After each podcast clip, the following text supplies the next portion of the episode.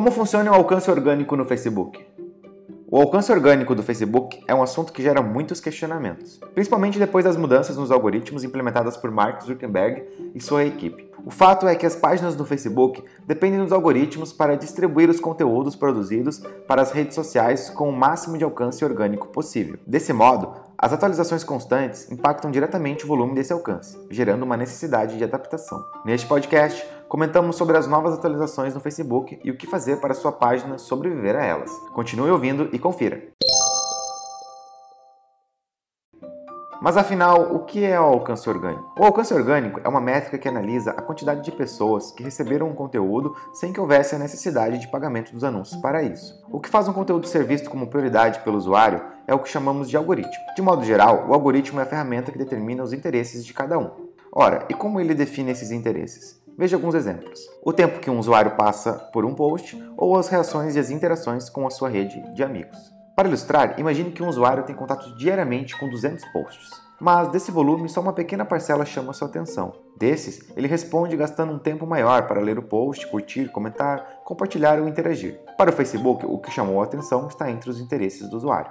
Desse modo, ele usa esses dados para proporcionar mais e mais conteúdos semelhantes. Porém, a problemática atual em relação ao alcance orgânico do Facebook é que ele determinou que o novo algoritmo deve valorizar mais os gostos pessoais ou os conteúdos originais que tenham gerado interação. Então, o que conta mais a partir de agora? O número de pessoas que interagem com o post, reações, comentários e compartilhamentos das publicações e os posts de amigos e família. Um pouquinho mais sobre o alcance orgânico no Facebook. De acordo com o Facebook, o alcance orgânico nada mais é do que o número total de pessoas que viram suas publicações por meio de uma distribuição não paga. Antes, ele considerava como alcance orgânico o conteúdo que aparecesse no feed, independente da exibição na tela. Hoje, ele contabiliza somente quando a publicação aparece de fato na tela. Portanto, houve uma pequena atualização em relação ao alcance orgânico.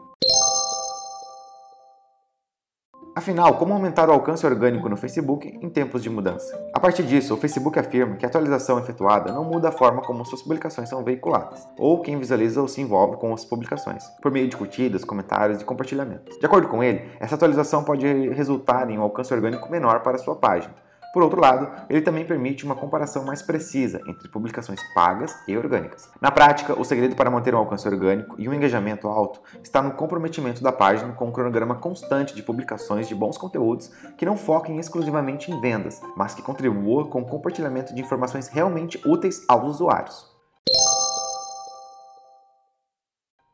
O investimento é a chave. Por isso, as páginas que pretendem sobreviver no Facebook precisam produzir conteúdos de qualidade e, lógico, precisam também investir um valor em anúncios para um público segmentado. Se a ideia é alavancar um negócio através das redes sociais, investimentos são necessários, assim como o investimento em conteúdos estratégicos. Mesmo porque o Facebook não é uma rede social qualquer, mas uma imensa concentração de dados que podem resultar em excelentes campanhas se houver segmentação. As agências de marketing digital estão capacitadas para elaborar conteúdos certeiros e relevantes para o público da sua empresa e assim entregar resultados efetivos.